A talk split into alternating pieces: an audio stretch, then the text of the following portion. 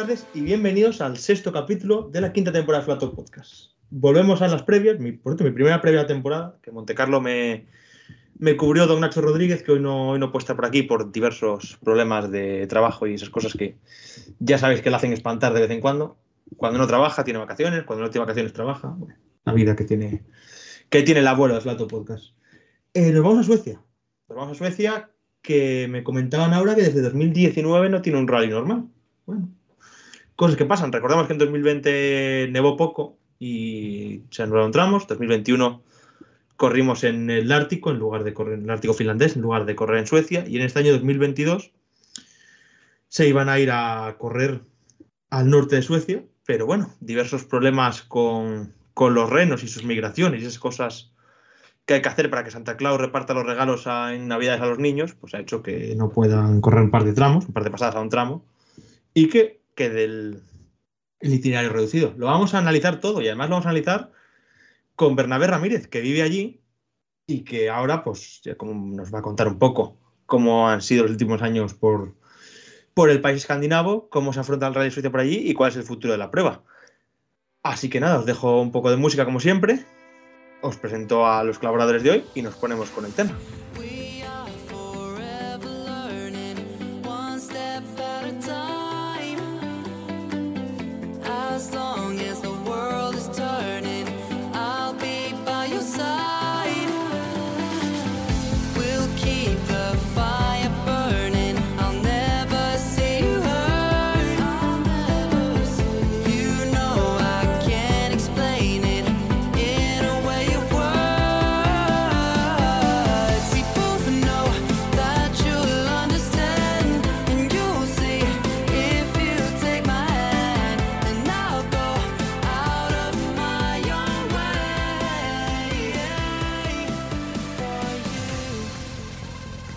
Por respeto, los invitados primero, don Bernabé Ramírez.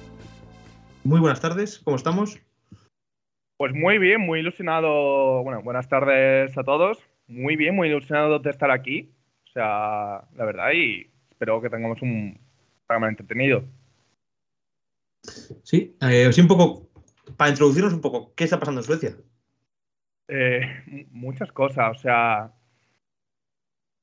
El rally de Suecia, o sea, al final del rally de Suecia eh, lleva dos años bastante complicados. En 2020 por el tema de la falta de nieve y 2021 hasta, a pesar de que se lanzaron las, la- el rutómetro y los tramos y estaba todo preparado para que se corriera en 2021, se decidió no correr precisamente por problemas económicos que tiene la organización y porque se preve- y porque preveían en este caso Glenn Olso, Federación Sueca y, y una empresa se llama Näringsliv, no sé qué, que tiene parte de, la empresa que gestiona el Rally de Suecia, veían la situación económica bastante mal y decidí, y ante la falta, y ante que no iban a ir espectadores al, al evento y que no si iba a haber un retorno como en otros años, pues se decidió cancelarlo. Y este año, pues un poco con la, a mi, jui- a mi juicio, entre, a mi juicio, entre la, la falta de, de dinero más la falta de nieve, se ha movido hacia, hacia Úmea, que, está prácticamente, que es el norte. Es una ciudad que, dentro de las tres opciones que tenían, bueno, cuatro, porque también Casta quería, Casta y Torsby querían mantener el rally y tal, pues creo que Umea está bastante bien y de momento, por lo que hemos visto los tramos, promete bastante. Bien, me queda por presentar a los dos habituales. Don Iván Fernández, muy buenas tardes. Muy buenas tardes, un Te han placer. quitado, te han quitado ahí el sitio, el sitio premium que tienes siempre de ir el primero, ¿eh? Encantado de tener a alguien local, en este caso a Bernie, que además es un fiel oyente y siempre está interactuando con nosotros, por lo tanto es, es un placer tenerle por aquí. Y además un tío que le gustan tanto los rallies, pues placer es, es doble. Y nada, por mí encantado cederle esa, esa posición de privilegio que por tanto, que por cierto yo no he pedido, que me la has otorgado tú porque No, te sale básicamente y porque pues bueno, te gusta presentarme a mí primero, básicamente. Pero nada, eh, eh, deseando sí. ver el Rally de Suecia este fin de semana porque como comentabais ahora, pues eso, tiene muy buenas previsiones. eh, lo que dicen los partes meteorológicos es que va a seguir haciendo frío y que va a seguir cayendo precipitaciones, especialmente del miércoles al viernes, por lo tanto se espera que, que ese manto blanco siga ahí cuando empiece la competición. Y me acabo de presentar al que más lejos le pilla a Suecia, Leandro. Muy buenas tardes. Muy buenas, ¿cómo estamos? Eh, comparto el- la satisfacción de tener un, un nuevo invitado en este programa, como Bernie, o Bernabé, es lo mismo. Eh, Ah, ver, el resto bueno, de gente. Yo le llamo Bernabé para chincharle un poco. O sea, el resto podéis llamarle Bernie. Ya, ya, ya, pero bueno, ya hay gente que quiere llamarlo de forma más formal, por su nombre convencional, así que bueno, está bien, hay que tener todas las posibilidades. Eh, bueno, ya lo dijo Iván, un poco lo que es la parte de, de clima, ya estuvieron hablando también de contexto, y bueno, en la parte deportiva, creo que mucho por ver. Eh, primera carrera de superficie suelta para estos autos nuevos, primera vez eh, desde 2006 que no tenemos un rally sin ninguno de los dos Sebastián, Loevi y Ogier, así que Uf, más que interesante. ¿eh? Sí, vamos a empezar justo por, por el tema político, económico, migratorio sueco. Vamos a empezar por, por lo que ha sido, por lo que ha adelantado Bernie. Así que os voy a pedir opinión tanto a Iván como a Leandro de qué os parece esto que nos está contando Bernie. Bernie, si quiere ampliar información y demás, eh, acerca de la situación del Rally de Suecia. Eh, yo, lo que voy a decir, es que eso, cuando hablaba de que había cuatro candidatas, cuatro ciudades candidatas a escoger el Rally de Suecia, eran Torsvita Kasta, que proponían un rotómetro similar que se publicó en 2021, con muchos tramos en la zona de Dalarna, eh, tramos cerca de Torsby o al, norte de Torsby.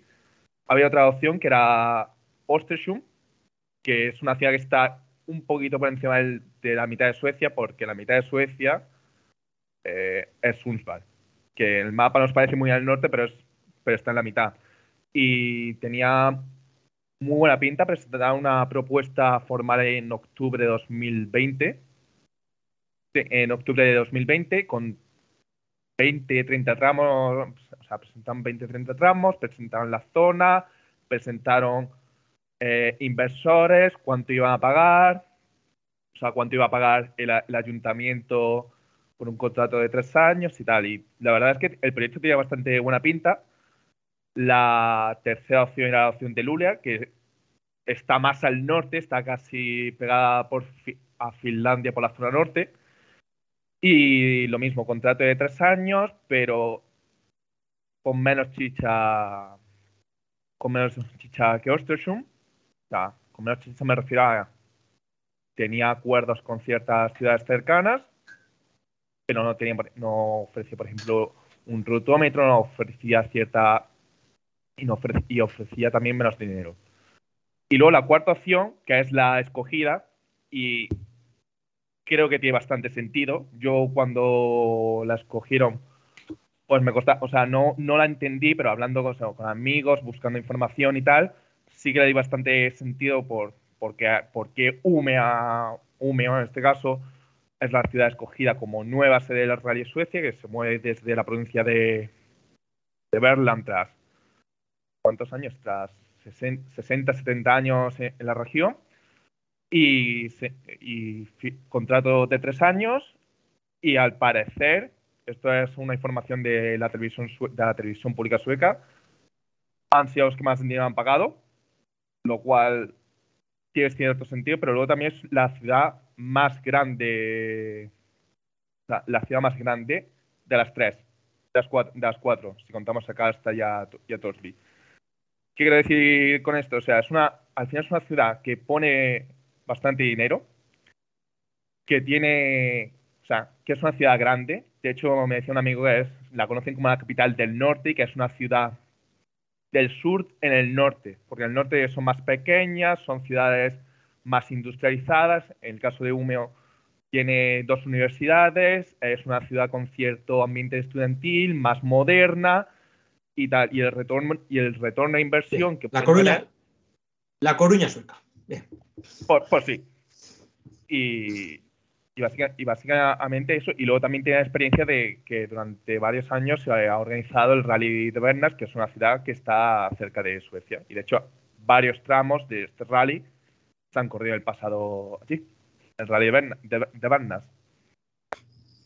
Vale, eh, ahora la pregunta más así para los que no tenemos mucha idea de geografía sueca es: ¿esta opción es la que más se parece al Arctic Rally del año pasado? Sí. Vale, Sí, sí. La gente, ya- para que un poco la gente lo que pueda esperarse. Es decir, la opción de más nieve, la opción para tirar al espectador, la opción de tramos rápidos con estrechos, con frenadas fuertes, es esta, la que vamos a ver este año. Sí, aunque eh, al menos los tramos que he visto, sea, que, he visto por redes sociales y tal, son mucho de, y que son muy bastante típicos aquí en Suecia, son de tener muchas colinitas, de muchos saltos y tal. Y, y bastante frenadas fuertes. Y, y algún que otro tramo, creo que es el de el de Sabar, bastante rápido. Bien, eh, Iván, Leandro, no sé qué valoración os hace el análisis de Bernie. Bueno, eh, si la gente siguió hace unas semanas la carrera de campeones que fue en Peter Hasbart, que no, no sé si es la pronunciación correcta y Bernie me lo corregirá dentro de unos momentos, pero eh, está un poquito más al norte, 200 kilómetros en coche, más al norte de lo que está en este caso Umea. Eh, y la verdad es que en aquel momento ya vimos que había buenas condiciones de nieve y hielo, sí que hubo cierta preocupación porque se dieron unas, una situación de marejada y demás que lo que hizo fue inundar prácticamente todo el recorrido y pues bueno, nos levantamos todos y vimos aquella Nations Cup eh, con toda la pista anegada de, agua, pero había sido eso, marejada, fuertes vientos y demás que había arrastrado eh, esa agua de, de, de, esa gran superficie de agua que hay al, al lado de, de Pit Hasbad. Y en el caso de, de Umea, pues ya al ver que había cierto alarmismo en redes sociales, viendo la, la, la Nations Cup en esos momentos anegada prácticamente, que parecía que se había fundido la nieve, pues en ese momento se dedicaron a poner en redes sociales del Rally de Suecia las fotos de, cómo estaban los tramos. Y en ese momento, pues seguramente es lo que hice Bernie, ya se veían unos tramos eh, rápidos, con muchas crestitas, con mucho sabor al Arctic Rally, que también tenía, tiene ciertas eh, similitudes por ver esos cambios de rasante cortos, que entre, entre pistas muy estrechas.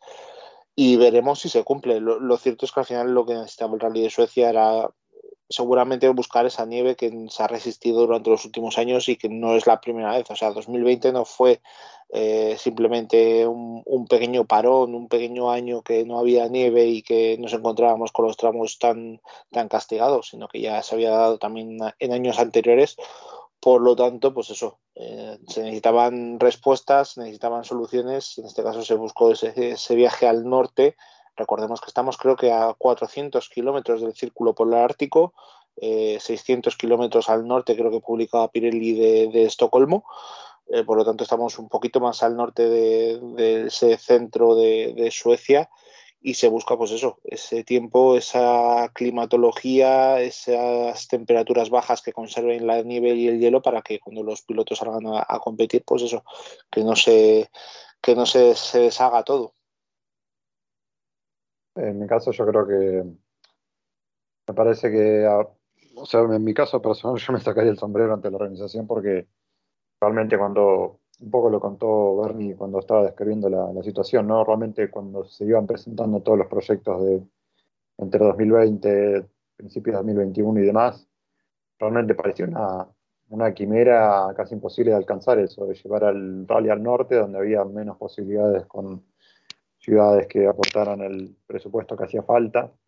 Eh, de hecho, también lo dejo a Bernie para que después me, corrija, creo que había alguna ciudad que había hecho una especie de, no sé si eh, licitación o algo en particular como para reunir más presupuesto del que la ciudad podía aportar, no recuerdo en este momento qué ciudad era, pero realmente parecía difícil, siendo que la base ideal estaba, la base económicamente ideal y en- a nivel de infraestructura estaba en el sur, y ir al norte, que era ir a buscar la salvación en cuanto a las condiciones de nieve, suponía enfrentar condiciones de infraestructura y de financiación mucho más complejas, más complicadas.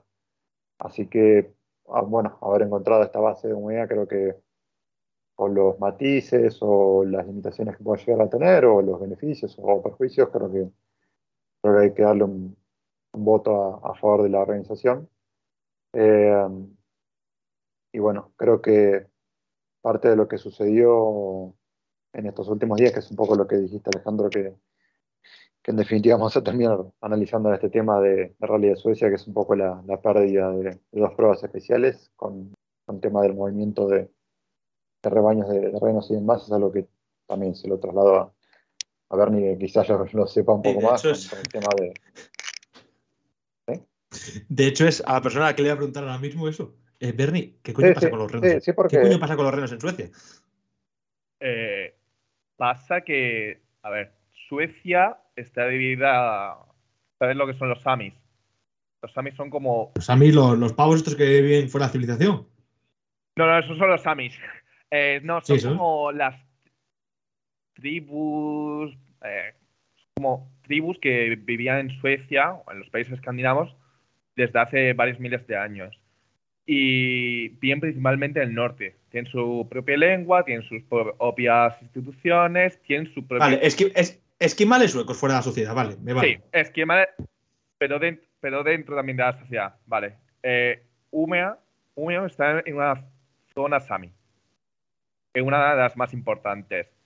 Y tenían que, ya, tienen que lidiar, por decirlo de alguna manera, con su presencia. O sea, el rally puede llegar y decir, vale, vale, vamos a montar un rally, vamos a estos tramos, tal. Tiene que pedirles permiso a los Samis tiene que hablar con ellos. Los Samis son, es una población que se dedica principalmente al pastoreo, al pastoreo de renos. Ellos, durante el invierno, o sea, con con- tienen que seguir pastando renos y no os pueden, no os pueden pastar en. No pueden hacer, por ejemplo, como se hace con el ganado intensivo. Unas granjas, no tiene unas edificaciones preparadas para ello. Los pastorean fuera. El reno, pues, se alimenta de líquenes, se alimenta de, de, de- de pino, de pinos y tal. Y ahí es donde está el problema, que tienen que para pastorear, que el, bueno, el rally pasa por zonas de pastoreo o zonas que están muy cercanas a las zonas de pastoreo de los samis. Y es donde más problema ha habido. Después de este conflicto. aclarar a mi compañero Alejandro Pescador que eh, Amis y Samis son distintos. Ya, ya, ya, ya. Eh, la palabra Samis, a la que está refer- haciendo referencia Bernie, empieza con S y acaba con S y no tiene ninguna H. Ya, ya, ya, ya, cuando eso, que, nada, que no la habían tenido la primera vez, macho. Sí, y de hecho han tenido bastantes problemas porque, a ver, leyendo lo que decían los Samis, tienen parte de razón, porque las, las, avisa- las, eh, les han avisado que iba- a hacer el rally tarde, porque les o sea, la- una de las abogadas de, de un pueblo Sami del Bas, Baspen, creo que es, del pueblo Baspens. Ah, vale, o sea, son, o sea, vale, son, o sea, son pastores y tal, Sí. pero decir, saben leer y esas cosas, o sea, vale, son gente. Sí, sí. O sea, tienen, Claro, es que estaba, estaba estaba pensando, con todo los respetos a nuestros oyentes, en un poblado gitano. Vale, vale, vale. va, que va, que va. Entendí. Que va, que va, Alejandro, no, no. Pero claro, joder, con todo el respeto, está pensando eso, pues tema de gente que no, o sea, que no tenía instituciones y demás, que vivían pues eso en sus poblados y tal, sin. O sea, vale, estos tíos.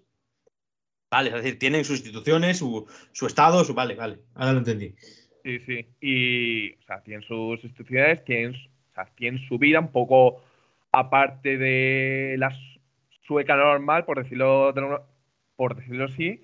Pero eso, tienen, su, tienen sus pueblos, tienen sus instituciones, creo que tienen, tienen su propia lengua y todo. Y bien principalmente el norte. Y eso ha habido este problema con, ellos, o sea, se han metido en su territorio y han tenido que alcanzar acuerdos. Y lo que decía la abogada esta, la abogada del pueblo Baspens, era, a ver, nos han avisado, nos han avisado tarde, porque les avisaron en agosto, y cuando no teníamos tiempo de maniobra para encontrar nuevas rutas de pastoreo. Y ahí está principalmente el problema. Y luego. Bernie, la fecha del rally de Suecia habitualmente es unas semanas antes. Sí, Entiendo entiendo que también ha influido en el tema de lo, del. por- porque entiendo que los renos cambiarán de sitio de, en cierta época, o sea, en cierta semana, ¿no? O sea, que lo tendrán controlado. eh, no lo sé, la verdad. O sea, no, o sea, no sé. Es decir, que igual, que igual si lo hubieran hecho en su fecha habitual, no hubiéramos tenido este problema, puede ser. Eh, no, quizás lo que deberían haberlo hecho era con más tiempo. De hecho, recientemente, bueno, recientemente, el, ayer, salió una entrevista en la televisión pública sueca con el. Ay, ¿cómo? con el concejal de, de negocios, sería de. O sea, de negocios y de, y de finanzas de la región de UME. Decían que quizás deberían haberse puesto a trabajar en el rally con más tiempo y haber avisado a los Samis con más tiempo. O sea, que ha sido también que. el o sea, el- la elección de Umeo se realizó en abril y empezaron a trabajar en, en el rally en junio. No les ha dado tampoco tiempo a preparar el rally y alcanzar estos acuerdos con los Sami. Que Ujú. creo que es donde está, donde está también el problema. En que quizás con más tiempo pues con los Samis hubieran llegado a un acuerdo y ciertas rutas o cier- bueno, ciertos tramos podríamos haberlo disfrutado. Porque lo que decía, por ejemplo, la abogada esta es, lo, o sea, se ha intentado meter por la, a las bravas en, en nuestros territorios, en nuestros territorios, y no nos, ha dado, y no nos han dado tiempo de, maniobra, porque los pastores tienen que buscar una ruta, tienen que buscar la ruta alternativa. Eso se tiene que hacer durante el verano, porque eh, en invierno es más complicado por la nieve, por el frío. Y no, o sea, no nos han dado tiempo y nos están forzando, y nos estaban forzando. Eh, ah, hay que ver cómo influyó también el tema de reunir el, el presupuesto necesario en, en esa demora, ¿no? Que no creo que haya sido una demora justamente casual o accidental, probablemente haya estado los dos factores eh, unidos uno, uno del otro. Nunca estas cosas son por casualidad, claramente. Sí, pe- pero lo curioso es que al final llegas a esta situación conteniendo prácticamente dos años de preparación, porque al final desde 2020, desde 2020, eh, 2021, pues eso, eh, como ha comentado antes Bernie, razones presupuestarias, pero ya se veía venir desde lejos que el Rally de Suecia lo tenía muy complicado el llevarse a cabo. Y se sacó además con tiempo el- la situación del Arctic La- Lapland, en este caso en Laponia. Eh, lo tuvimos, creo, no sé cuándo se anunció, pero bueno, se anunció con, unas semanas de, esto y lo consiguieron organizar con bastante, con bastante ah, buen resultado, ¿no? los organizadores del, del de Laponia. Y nos encontramos, pues eso, el de Suecia, que al final es lo que, lo que comentaba Bernie, es una, es una de las eh, de los organizadores con más años de experiencia en, crear una prueba del mundial. Es cierto que siempre han estado más o menos haciéndolo en los mismos lugares, con, visitando los mismos sitios, que si hipódromo de Karlstad, que si los tramos de Torsby, que si una pequeña internada en suelo noruego, eh, pero bueno, no se han salido nunca mucho del guion. Era prácticamente de pe a pa todos los años parecido. Y lo, lo que resulta curioso es eso, pues que obviamente te- te- hay muchos elementos que controlar, pero bueno, si además es una de las zonas con transhumancia o, o lo que sea, que, que, al final tienes que tenerlas muy en cuenta y que al final pues ya sabemos que, que eso es, tiene que tener eh, siempre echarle un vistazo a la hora de organizar un rally, pues nos encontramos con eso, con que se ha dejado, se ha descuidado un poco, ¿no? Nos hemos encontrado en estas últimas semanas con la noticia esa de que ahora se lo comentaremos a los a los oyentes el cambio de, de, paradigma que ha habido, el cambio de, itinerario que ha habido, pero bueno, al final no deja de ser una, una sorpresa. También convengamos que es, creo que la península nórdica es uno de los lugares con, con más, eh, no sé si burocracia, pero procesos más largos para todo lo que son eh, permisos para, para correr, por toda esta cuestión de que prácticamente cada vez que se va a correr a un lugar casi que no hay caminos públicos.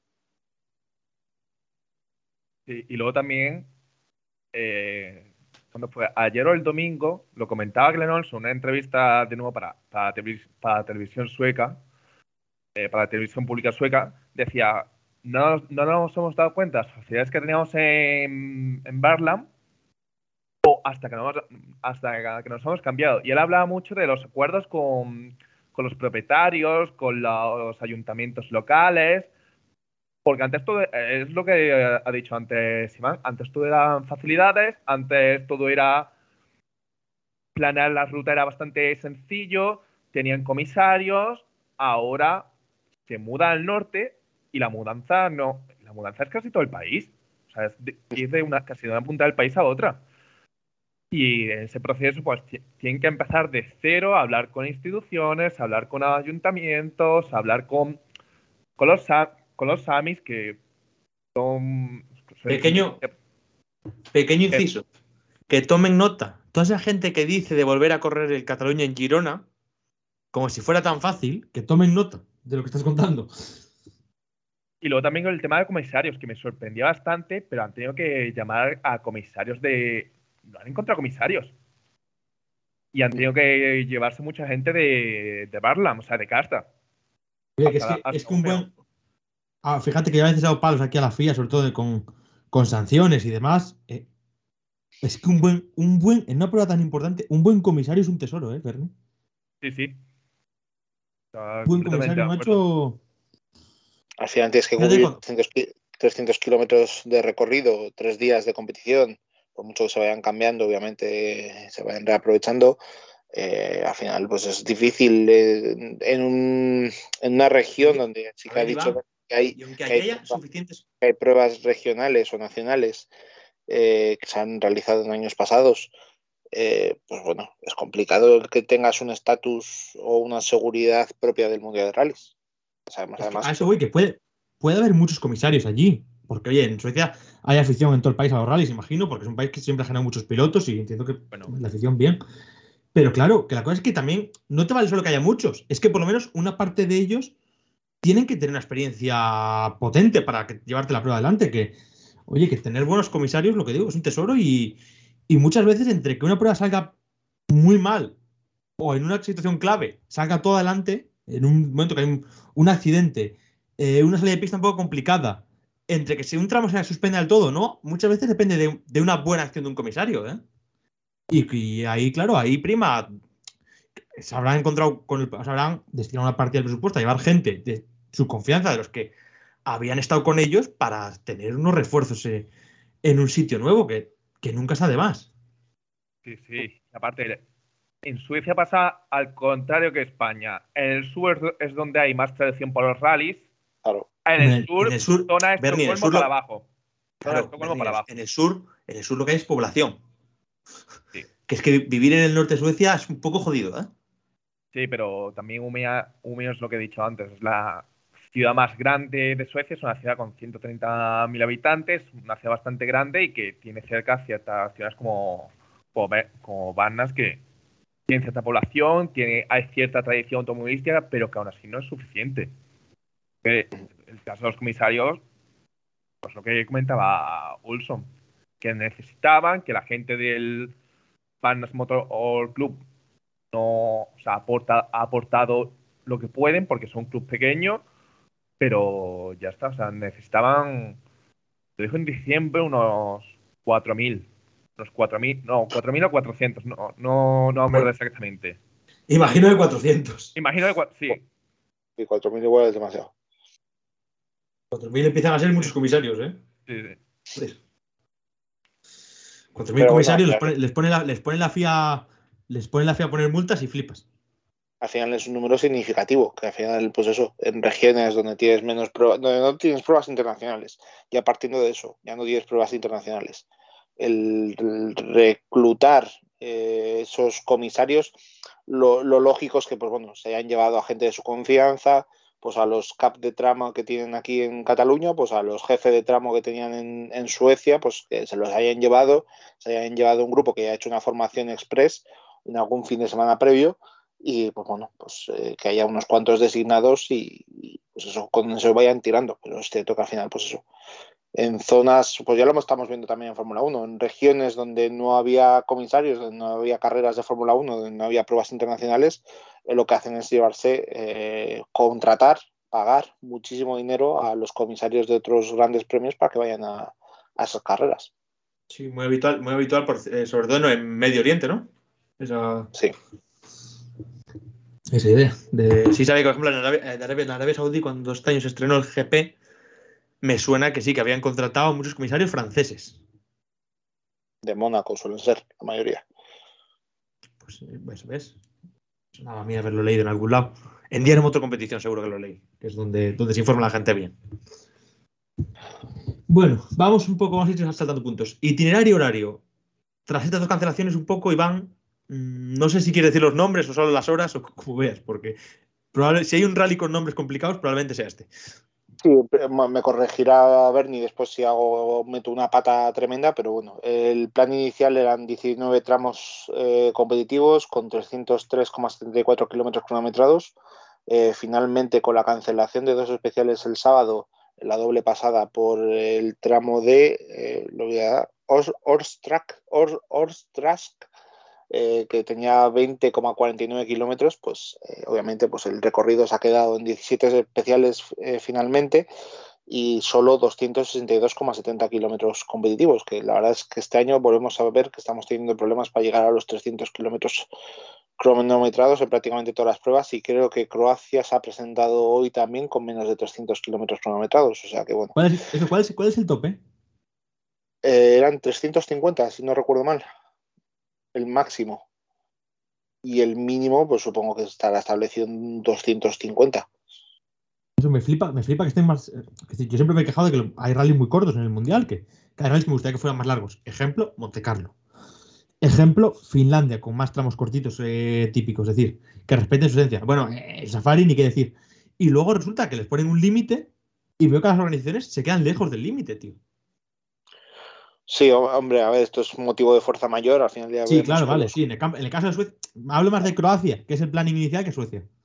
Bueno, al final es una, pues eso, una organización joven que seguramente se basa mucho en el recorrido del año pasado y no haga muchas probaturas o demasiadas probaturas. Portugal creo que además también, por ejemplo, va a ser el mismo recorrido del año pasado, entonces pues tenemos que todos no están arriesgando demasiado. Eh, volviendo al itinerario, jueves 24 de febrero a las 9 de la mañana, eh, hora española peninsular, eh, Shakedown en Clavolde, que no sé cómo se pronuncia, pero bueno, ahí ha quedado. Eh, viernes 25 de febrero, eh, siete tramos, doble pasada a Croxho, Camshon, Sabar y por último el Lumea Sprint, que tiene pinta de ser eso, las típicas super especiales que siempre teníamos para cerrar las jornadas en la, en la zona de, de Karlstad. Pues bueno, aquí tenemos eh, este Lumea Sprint. Eh, en total son 125,72 kilómetros cronometrados ese- esa jornada del viernes, por lo tanto tenemos la etapa más larga. Eh, ya el sábado tenemos seis tramos, doble pasada por Bradby, Langer y Umea. Eh, todos, entre todos ellos suman eh, 121,78 kilómetros. Yo esto no lo tengo corregido, por lo tanto eh, son bastantes menos. Eh, bueno, esto lo, lo- lo cambiaremos, pero son bastante menos, obviamente, con la cancelación de esos dos tramos como he mencionado antes. Claro, de eh, hecho, era el más largo, ¿no? Digamos en 80, y 80 kilómetros más o 32, menos. 30. Eso es, muy bien. 82, No, es que 40, era- como, como dice Leandro, lo voy a corregir yo también, que lo he puesto mal. Es que era el tramo más 30, largo del 30, rally, ¿no? 30. Eh, 82, Sí, era, tenía 27 kilómetros. el, el tramo más largo, el tema, el tramo más largo es Kanshun, creo que es, del primer día. Ah, vale. Sí. O el tramo más largo de la jornada, perdón. Sí. Algo así había leído, sí. Sí, era el tramo, el tramo más largo de la jornada con 20 kilómetros, sí, sí. 20 Sí. con 49, creo recordar. Por lo tanto, tengo, pues, perdón, Iván, que te interrumpa. Son 20, 49, eh, o sea, 20 kilómetros 49 el que se canceló y la etapa quedó en 82 kilómetros 30. 82-30. Vale. Eh, y ya, pues eso, ahí sin más modificaciones pasamos a la jornada del domingo eh, con dos pasadas por los tramos de Binden y Salzholdien, Salzholdien, que ahora las veces de Power Stage en la segunda pasada, también con nombres bastante peculiares y eh, en total 56,24 kilómetros cronometrados entre todos ellos. Eh, si miramos un poco el mapa de más o menos donde se desarrollan los tramos, pues vemos que eh, sobre todo la jornada del sábado se desarrolla muy cerca de, de Umea. Eh, la jornada del viernes es un poco más al norte, por lo tanto se esperan condiciones espectaculares en cuanto a, los tramos. Y ya la jornada del domingo, pues bueno, un poquito más al noroeste de, de Umea y veremos también como muy cerca de algún tramo de, de los que se desarrolla el sábado o entre medias de ellos pero todos están bastante cerca, como antes ha dicho Bernie, bastante compactado. Han buscado, en este caso, los organizadores. No sé cómo serán los, los enlaces, especialmente, que es lo que suele más suele complicarse en estos sitios. Pero bueno, eh, la verdad es que el poder, el tener estos dos tramos cancelados, seguramente les dé mucho más margen para moverse en la jornada del sábado y la que más complicaciones puede tener es la del viernes, que es la que más eso al norte se, se desarrolla. Sí que hay el tramo 7 de Umea Sprint que hemos comentado antes, que es la super especial, es prácticamente en la, en la ciudad. Y después el tramo 3-6, esa doble pasada, eh, también está un poquito, es bastante cerca de, de, la ciudad, por lo tanto va a dar mucho margen para ir a la asistencia. Pero bueno, para llegar, por ejemplo, al tramo eh, que hace las veces de segunda especial y de quinta, pues sí que es el, que más al norte está y es el que más enlace habrá que hacer. Sobre los tramos me gustaría comentar un, para, un par de cosillas. Primero, el Humeo Spring. Eh, lo van, lo van a hacer, es, un tramo al estilo Mickey Mouse y lo van a hacer prácticamente al lado de, de la ciudad. Eh, y curiosamente lo van a hacer en una carretera que se llama la I-20, la carretera I-20. O sea, sí. Y tuvieron bastante problema para, para tener los permisos de esa carretera y tal. ¿El qué? Mi apuesta, mi apuesta es que Newville le clava ahí. Ahí, ¡pam! Le clava. veremos, veremos, pero, pero visto. O sea, yo, yo, creo que sí, que la, va, que, la, que la va a clavar allí. Y bueno. Sí, pero no, pero no el tiempo, no va a clavar el tiempo. No, no, no, no, no. O sea, darle... va a clavar el coche. Sí, va, mira, va es que, si habéis, habéis, acabado, habéis acabado ya con el tema del itinerario, porque podemos enlazar por ahí. Pues deja terminar a ver ni lo que iba a comentar de la I-20, vale. que no, sí. no, lo hemos dejado. Era, no, era eso que el, al final, cuando miras con retrospectiva y dices, vale, este rally, pues han tenido bastantes frenos. Con la carretera esta del rally del Rally Suecia con el Humeo Spring, ya tuvieron bastantes problemas para conseguir la licencia, porque pertenecía a un club disco de golf, pero no la usaban, y pero la quería, el club de disco golf no, no se las dejaba, y estuvieron dos meses para conseguir, eh, ¿cuánto? 112 kilómetros de, de, rally. Estamos, hablando, estamos hablando de que era un club disco de golf. Oh. Hay un, de, hay un, deporte que se llama disco golf que en vez de ah, vale, no, vale, vale, vale. Disco, un palo, sí, sí. se tira un frisbee o un disco a una especie de, de, canasta con cadenas para que se encaje ahí. Y de hecho es, es más, bastante popular aquí, ¿eh? Y este fin de semana además me ha hecho mucha gracia porque justo, a ver, no es que esté yo vea todos los días disco golf y me acuerde perfectamente de lo que es, pero justo este fin de semana viendo en un telediario, no sé si fue en la, en la primera, salió que han inaugurado, han hecho una especie de disco golf de estos en, en Oviedo. Entonces me, me, wow. me, resultó muy, muy curioso porque yo sí que sabía que el disco golf era popular en países escandinavos y había visto en alguna ocasión alguna, alguna competición de ellas, pero sí que no sabía que un tío que había sido seleccionador, no sé si fue de Noruega, creo recordar que lo dijeron en el reportaje, se había traído el disco golf a España y concretamente a Oviedo que es lo que me, me resultó chocante. Bernie, cuando quieras buscar trabajo, trabajo ahí y ten- quieras hacer valer tu experiencia en Suecia, es Disco Golf Oviedo, preguntas. Vale, vamos con el tema de los inscritos, que vamos a hacer por el I-20, porque el I-20 fue el coche que- del que más se habló para mal en Monte Carlo. Y hombre, os pregunto, ¿qué tal llega, sabemos qué tal llega Hyundai por allí? Leandro, que es un tema que suele estar en tema, muy metido en el tema de mejoras y demás. Sí, básicamente eh, mejoras las que eh, se hayan podido conseguir, no son muchas. Eh, Es decir, el, coche ya anda hacia adelante, que es importante.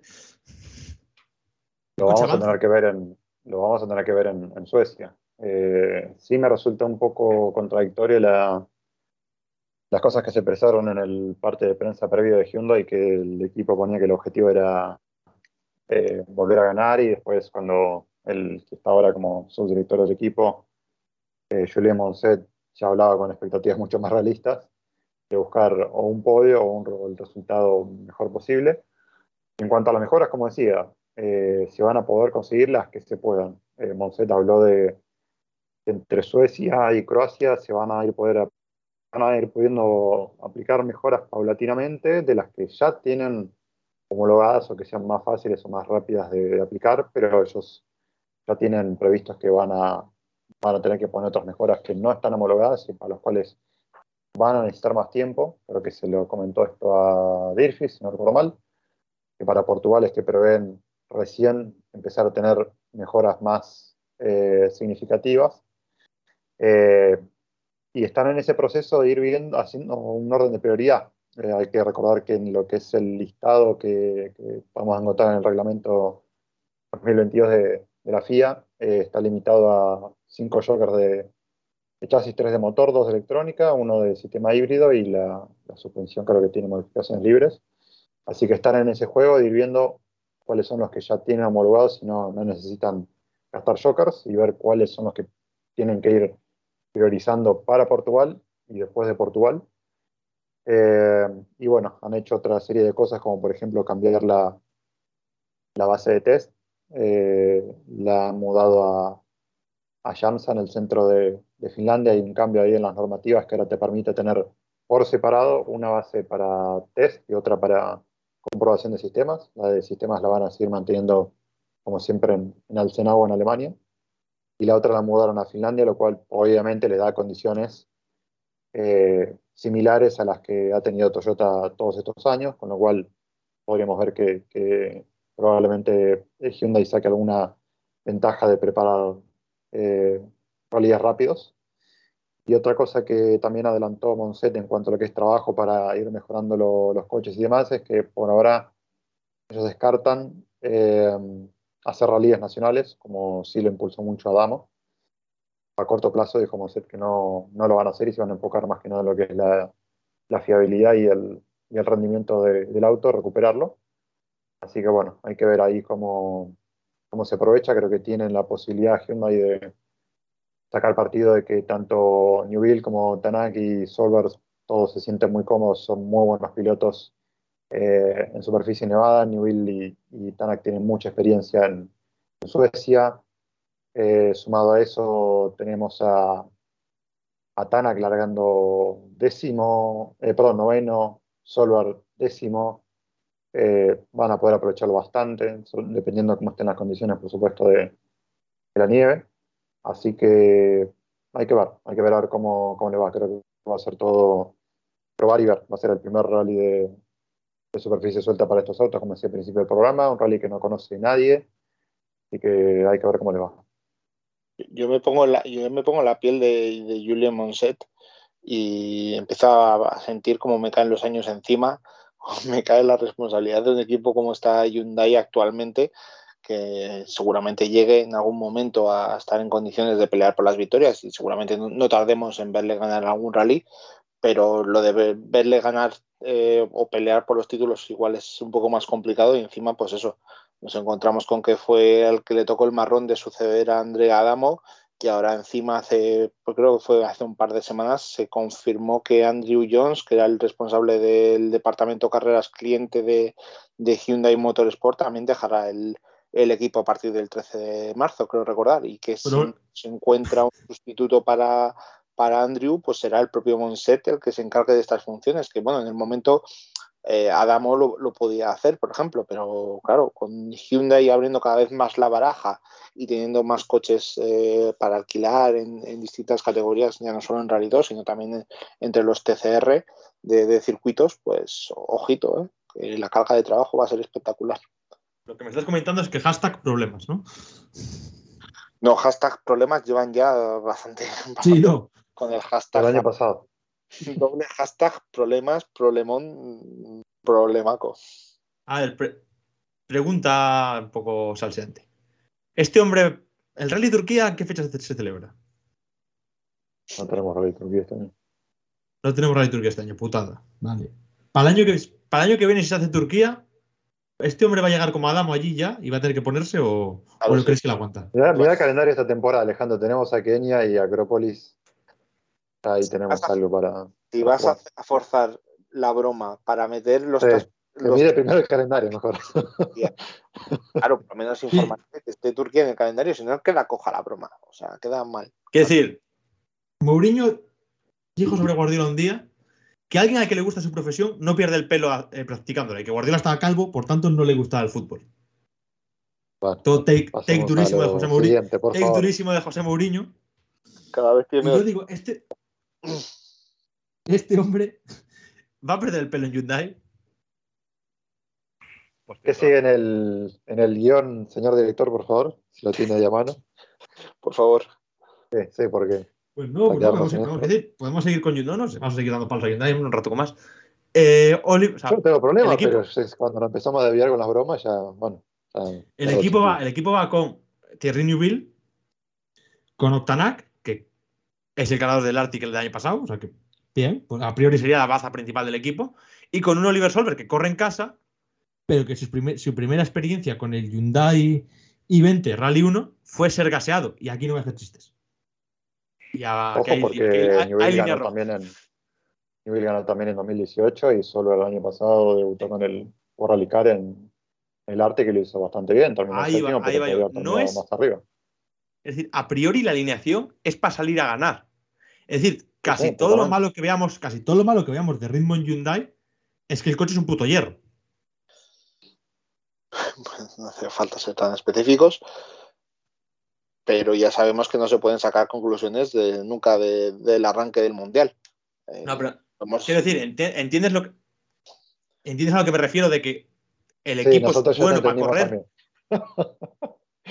bueno, bueno, eso de que, de que, el equipo es bueno para correr, yo ahí discrepo un poco, ¿eh, Alejandro? O sea, veo que Tanak está estancado, Neuville. Sí, pero Tanak el año pasado una temporada. Sí, pero Tanak el año pasado una temporada de mierda y el rally que gana es el Arctic, el más parecido a este.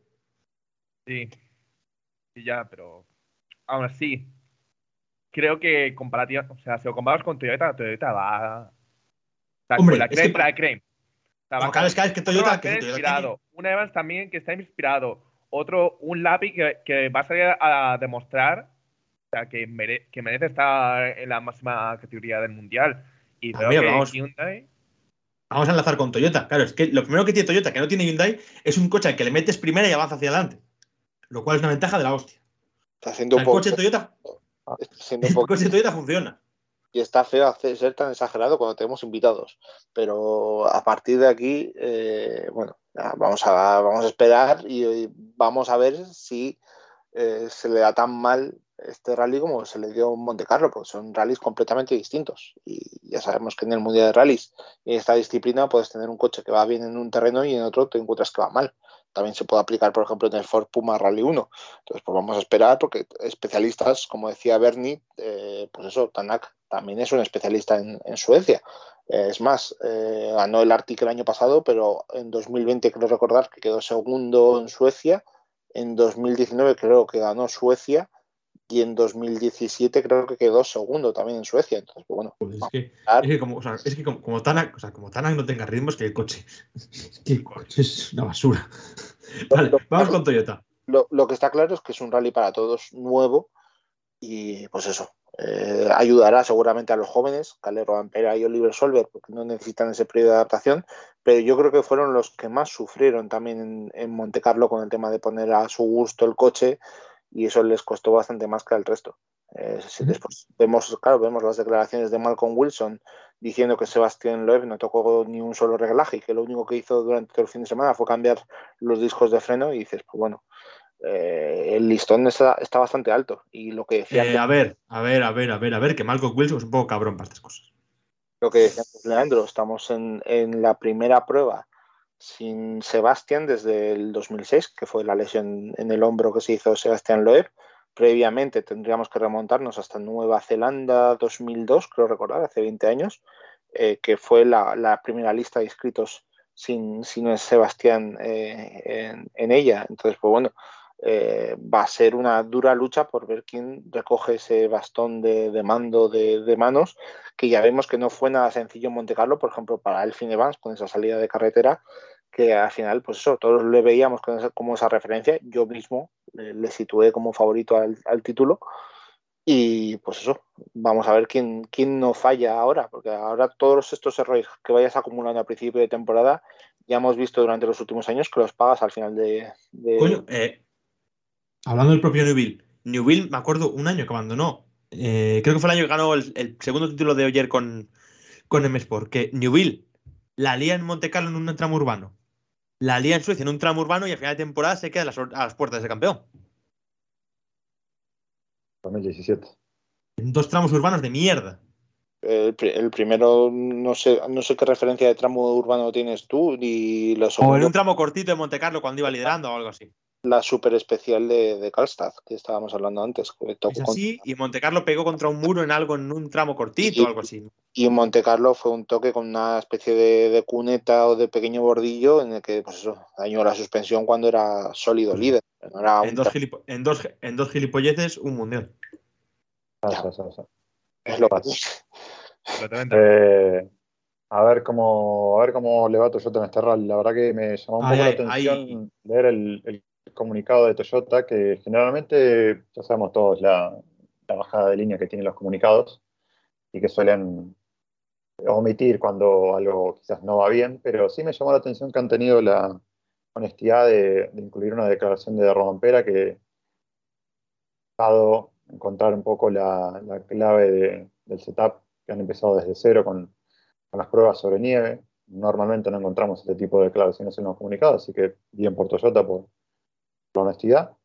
Eh, lo que dijo Rompera es que después le fueron encontrando un poco la, la clave, dando paso perdón, en la dirección correcta, pero que al principio les costó un poco. Hay que ver si fue solamente Rompera. Los demás no declararon cosas similares, los compañeros de él, por supuesto. Así que hay que ver si se mantiene un poco la tendencia de Monte Carlo, donde los demás estuvieron un poco más cómodos que Cale o no, hay que ver. La cuestión es que entre eso y tener que abrir el camino, Cale no lo va a tener eh, nada fácil. Hay que ver eh, qué tanto partido, yo creo que bastante bueno poder sacar el Finevas, que ya ganó en 2020, que sale sexto, eh, que creo que tiene sobrada motivación para revertir la enorme cantidad de puntos que perdió en Monte Carlo. Eh, y respecto al API, no recuerdo dónde fue que lo. Creo que ni siquiera lo leí, creo que solamente leí un, titular. Eh, estaría seguramente entre el sitio del, del WRC o no creo que sea de otro lugar. Que bueno, creo que dio a entender que no. No pensaba meterse en la, en la lucha por los que. por sus compañeros que van a pelear por, por el título, así que bueno, hay que ver. Eh, Zapeca estuvo probando el, el Rally 1 recién fines de enero no recuerdo mal, creo que también corrió con un Yaris N5, puede ser, en Finlandia, en el día de la presentación. En, una, del... en un tramo hace no sé cuánto fue eso. Compraron, sí, sí, fue el día de la... compraron un N5 y lo estaba haciendo correr, sí. El día de la presentación de, Austria. Así que, así que bueno, recordemos que le había ido muy bien en, el Arctic el año pasado, pero con un R5, también después de venir de, un periodo de, de pocas carreras, cuando los demás ya tenían rodaje en Monte Carlo y demás, se subió al polo y arrasó. Eh, a pesar de que estaba una, dos o tres días antes del Arctic diciendo hace tiempo que no corro, no sé cómo me va a ir, y después no dejaba sí. a ver nada si de los demás. Más o menos. Y ahora estaba diciendo eso. Mi... Llevo cinco, cinco meses sin, sin rally, así que capaz que hace lo mismo otra vez. Vamos a verlo. a ver si más o menos seguís mi, mi línea editorial en esto. ¿El problema de Robampera es No. que abre pista? Bueno. ¿Tú has visto, has visto lo que han hecho con, con Teodoro García en el PP, Iván? Igual. Igual te mandan Igual- muerte también una temporada. estamos a Feijó, o sea que no andes jugando tampoco. Feijó lo único, el Feijó lo único que trae es una cosa blanca. Eh, vamos con, con lo de Toyota. Eh, a ver, yo la idea que tengo es, Robampera, a priori sería el que mejor sale de Toyota para correr este rally, pero tiene que abrir pista, que siempre es una putada de nieve. Luego, Evans, hay que ver, sale muy atrás, que le viene bien, pero tiene el problema de que en Montecarlo tú no sale de pista y a ver, la a ver la presión y demás. Y luego, Lapi tiene el problema de que ha tenido menos kilómetros con el coche que el resto de, de sus compañeros, aunque ha hecho una buena, ha hecho bastantes test, como decía Leandro, y sale también atrás. Ahí, Y viene con mucho rodaje de R5 Rally 2 que les viene bien a los pilotos para los Rally 1, ¿no? sí. Ah, eh, sí, de hecho, Gris Smith ha estado corriendo, que ahora hablaremos, ha estado corriendo con un R5 en, Sí, en una prueba de nieve. Eh, a partir de ahí, yo no sé a quién de los tres de Toyota es favorito. Yo Evans. Eh, para mí, Evans. Yo también pondría Evans. Primer rally, os estoy diciendo, primer rally sin Oyer, en el que tiene que ser líder claro, viene de, de una salida de pista, cuidado, ¿eh? Se le pueden juntar muchas cosas ahí. Carlos fue el único que demostró tener ese punch para estar con, con los Sebastián. Vale, sí, puede ser. Vamos Y con, ya- con- Creo que fue en el, el año sin mucha nieve, creo que fue en 2020, fue el año que consiguió la victoria. O sea que bueno, Sí, o Sí, sea, pero es un año tan, excep- tan excepcional, ¿no? Que... y Sí, tan sí. diferente a lo que vamos a ver que, bueno. Es verdad que más cuando las condiciones se complican así, pasan cosas raras, como dices tú, años sin nieve. Suele, rendir. No, Cuando, la, cuando la cosa se pone fea, Evans cumple. es un piloto al que le gustan los rallies atípicos. Eh, siempre recuerdo aquel rally de, de Córcega que cayó la Mundial. No sé si os acordáis, que además hicieron una- un itinerario muy corto en cuanto al número de tramos Sí. y con muchos kilómetros cronometrados cada uno de ellos. Y cayó la Mundial y fue el que más brilló en esos primeros días. Y después lo hemos visto en otros rallies ciertamente extraños o con condiciones atípicas en los que ha- lo ha hecho muy bien. Pero lejos de eso, eh, venimos de un rally de Finlandia el año pasado que lo hizo espectacular, tramos rápidos y en los que se encontró muy cómodo con el Toyota desde el primer momento y, y voló.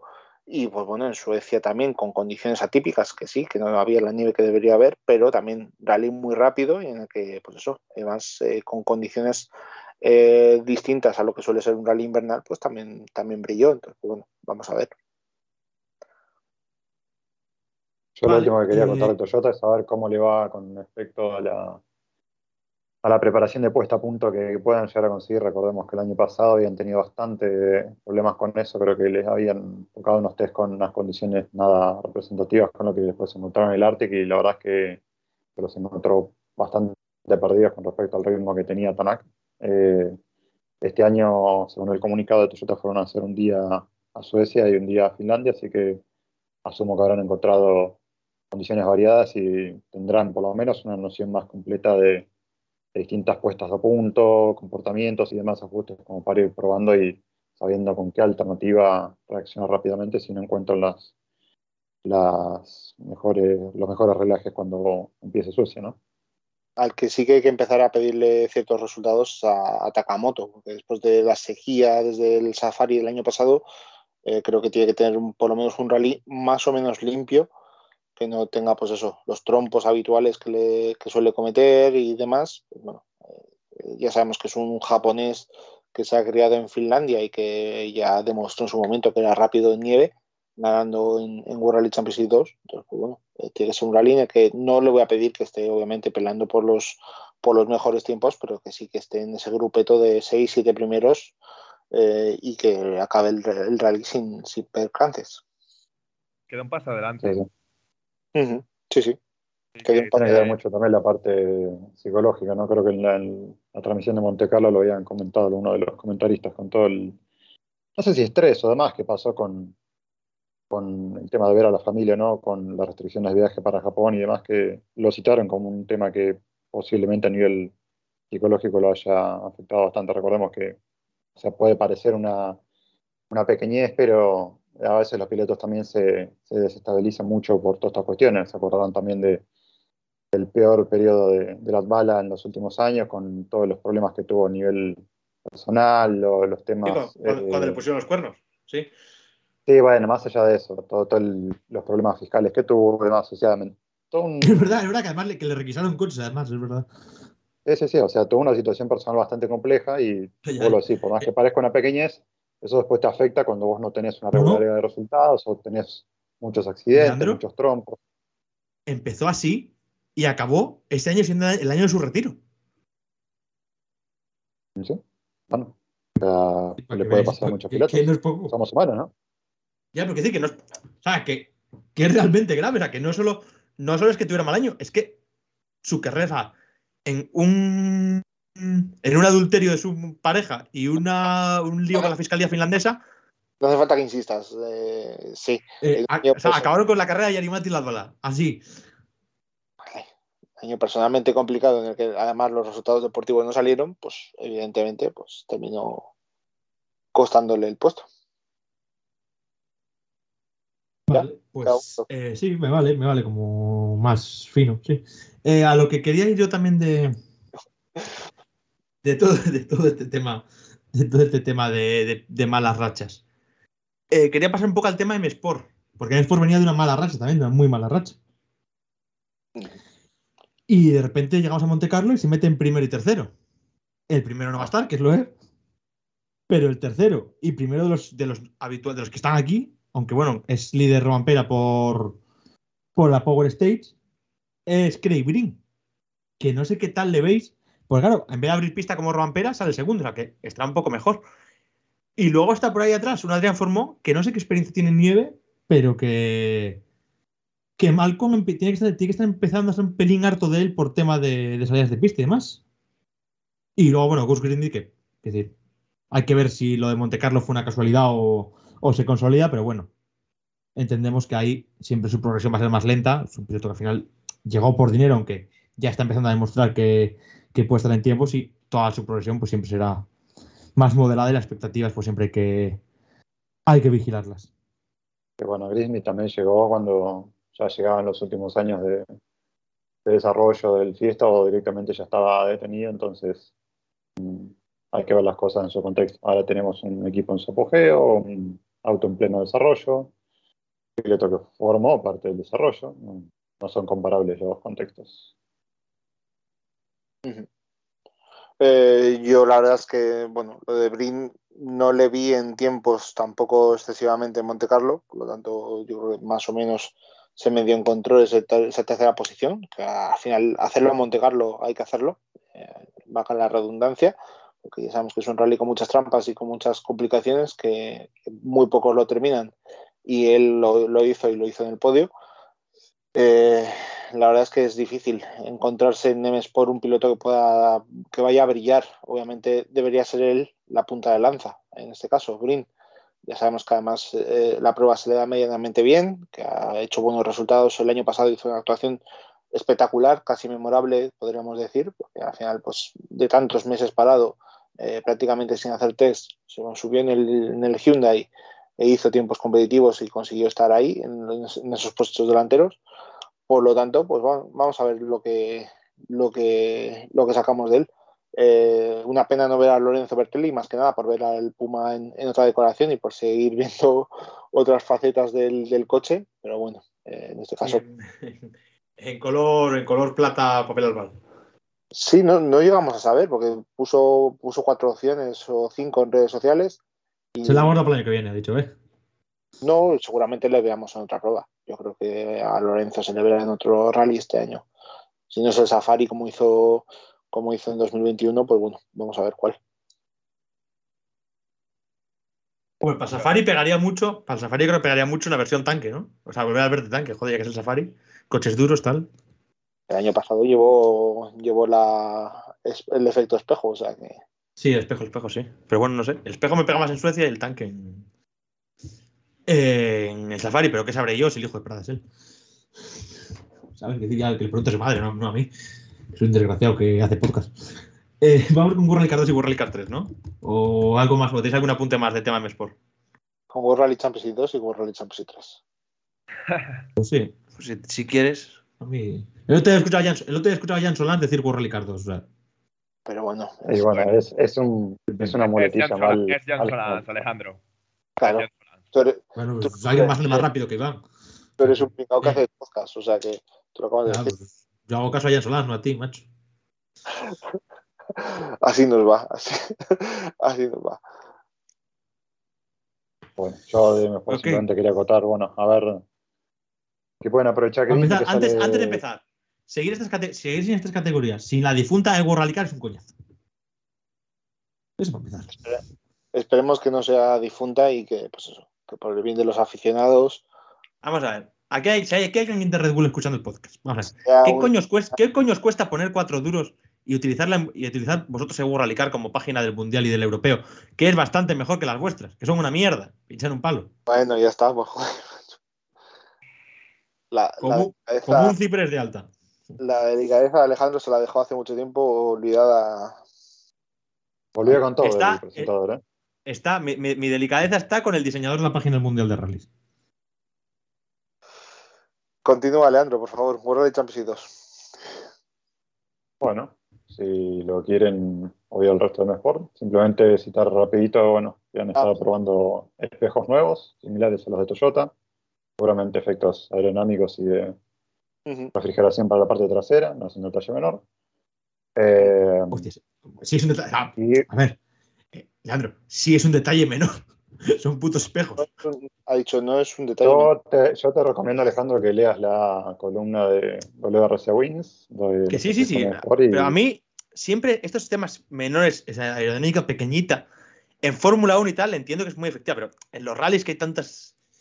Hay tantas variables, siempre me han parecido bastante irrelevantes. O sea, es decir, que siempre sea mejor tenerlo que no, pero que me parece un, un 1%, ¿sabes? No, nunca me ha dado gran. O sea, nunca me ha llamado la atención. Así, Bueno. claro, luego ves, ves a gente friki de esto, con en el buen sentido de la palabra, como el chico este de World Car Wins, que es que es bien, un bien. fenómeno, que, o sea, que, que en tu encuentra el milímetro en tu visión, en tu visión, Alejandro, está bien, está perfecto, es entendible. A la gente que seguramente le parecerá un aspecto menor, es entendible, lógico, es una pieza muy pequeña.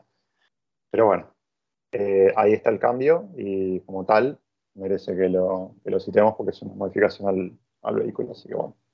Eh, nada, en definitiva, con los pilotos a ver qué tanto puede aprovechar Formado, salir de séptimo. También otro piloto que tiene bastante por recuperar eh, en función de todo lo que perdió en, en Monte Carlo.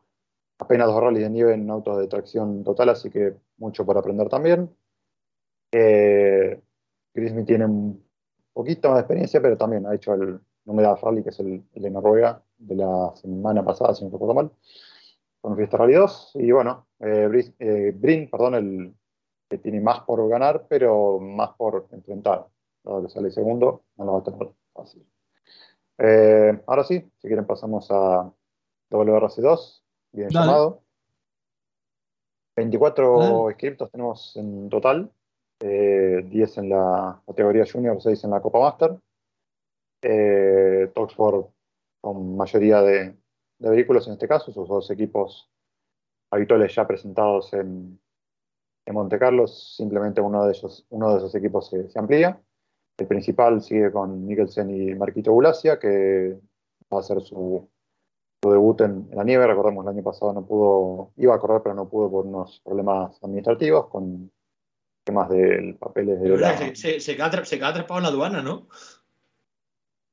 Sí, básicamente con problemas administrativos con lo que era su nacionalidad eh, española, si no recuerdo mal. Creo que tenía una, hay un problema de, de delay de, papeles que simplemente se, solucionó poco después del, ral- del rally. Bueno, simplemente fue una cuestión de plazos que no, se alcanzó a solucionar a tiempo, pero ya está todo en orden para esta carrera.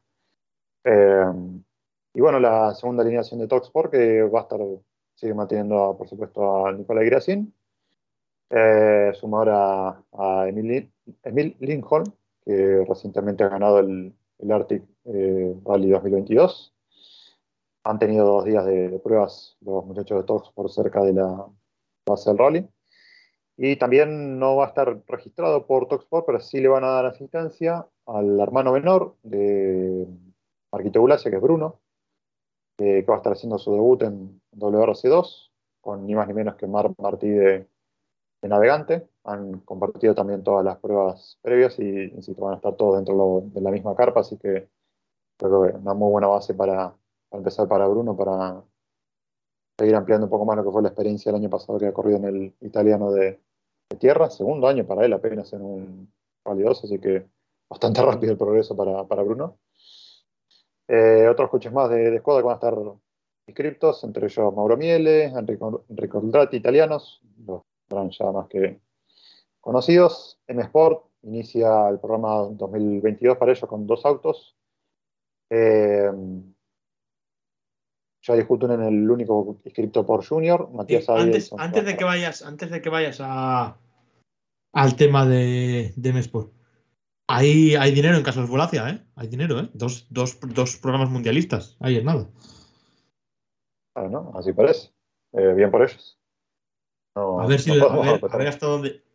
A ver hasta dónde llega el pequeño de los hermanos, porque el mayor, desde que se subió el R5 hasta hoy, ha progresado bastante. El pequeño viene con. Yo diría que incluso con menos experiencia en R5 que el mayor cuando debutó. Pero a Sí, ver, mucho menor. El año pasado, el primer año en, en 2, y ya estuvo peleando, creo que era la Copa.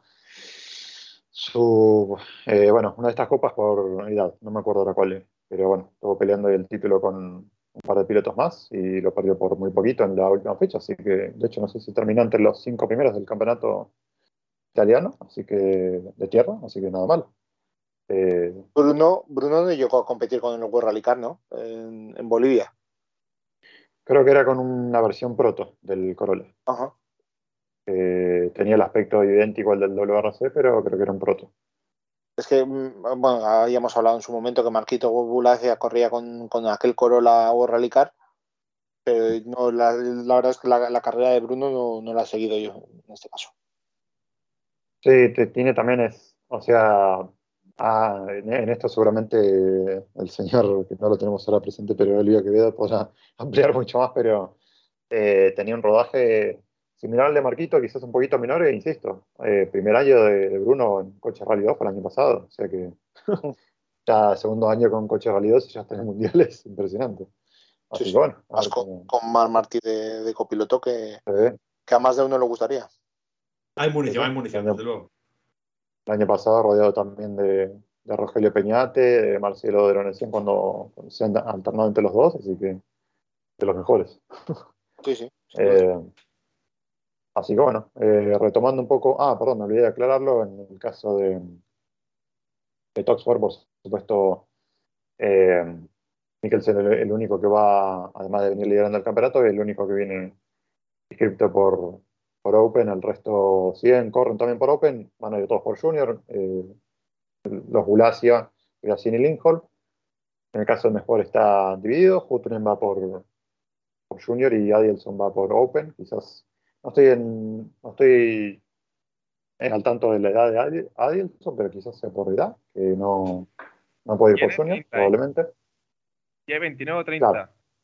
Claro, entonces va por ahí. Sí, Ah. sí, sí, sí. Eh, así que bueno, primera vez para él con, con un sport de, de local y Huttunen también, primer rally de nieve con Fiesta Rally 2 con el que ya corrió en, en Monza. Hay otro par de, un par más de, de Fiesta Rally 2 que van a estar ahí corriendo también, entre ellos, por ejemplo, Per, Per Gunnar Anderson de bastante experiencia ya en tanto rally como rallycross. Eh, una particularidad, el estadounidense Kyle Tiley, que lo tuvimos el fin de semana pasado corriendo en el Snow Drift de, de la Rally. Volkswagen va a haber solamente dos, eh, perdón, tres. Polo R5, cinco. No estoy bien con los números hoy, ¿eh? Son cinco. Con, sí, ya estoy peor que. No sé, tengo que agarrar un abaco para empezar con los números. Eh, va a estar Ole Christian Baby, creo que volviendo al Mundial, si no me falla la memoria eh, con uno de los polos de tras. estos por Motorsport. Tras la sanción por ser, por ser imbécil. Recordémoslo. Claro, eso, eso, eso, eso, claro. Ya, Eh, por cierto, Open. pequeño recordatorio de que, de que yo aquí abogué porque la sanción fuera de 3, 4, 5 años. Bueno, pues este hombre vuelve. Es La- la que fue y la está cumplida y ya está. Nada más Y, y sobre todo Alejandro, que corrió eventos FIA, porque él corrió Letonia y Roma del, del RC. Que No, no, si sí, ya, claro, ya, si ya, estuviera sí. corriendo, pues, pues vale, pero es que corrió eventos FIA. No, no, sí. Es decir, si buscáis en el programa de la cuarta temporada, eh, me he enfadado bastante por ello. Bueno, Pero yo no dejaba la- correr ni el la- regional de Chapas. Te enfadas Es la FIA la que decidió que la sanción fuera por el Mundial de Rally. Ya, pero es Si que la- hubiera sido ya, por eventos FIA, ya, Leandro, general, pero es que-. Ya, pero es que la FIA el año pasado ha hecho tal- tantas tropelías con las putas sanciones que. Continuemos, Bueno. continuemos. Venga. Tenemos- sí, Sobre- porque el año pasado nos tiramos como 40 minutos, una hora hablando de esto, ya está. Eh, el resto de los Volkswagen, bueno, Charlie Namae y Eric Pitarinen van a ir con la categoría Junior. Y Namae por ALM Motorsport, no, no recuerdo el equipo de Pitarinen, no, no está registrado en la lista. Después un par de, de polos más que completan los 5K, dos Hyundai solamente. Uno de ellos para Josh McGerlen, que va a estar por la categoría Junior. Y eh, por el WRC2, en este caso la Copa Master, un solo Citroën para la pareja española, Alexander Villanueva y Rodri San Juan. Y tenemos un total de seis coches RC2 por fuera del, del campeonato, entre ellos también la otra dupla española de Daniel Alonso y Adrián Pérez, con otro Rally 2 que van a ser casualmente los únicos Citroën de toda la competencia y un solo coche por RC4 de Rally 4 en toda la, la lista. No sé si quieren ya meternos en WRC3.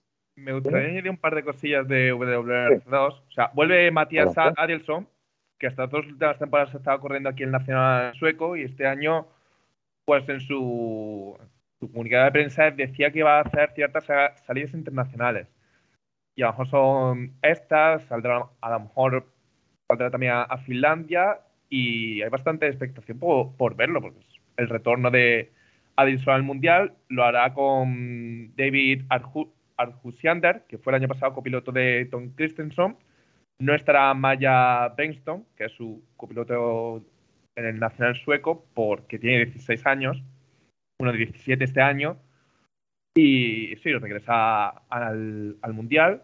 También estará PG Anderson, que es el bicampeón sueco.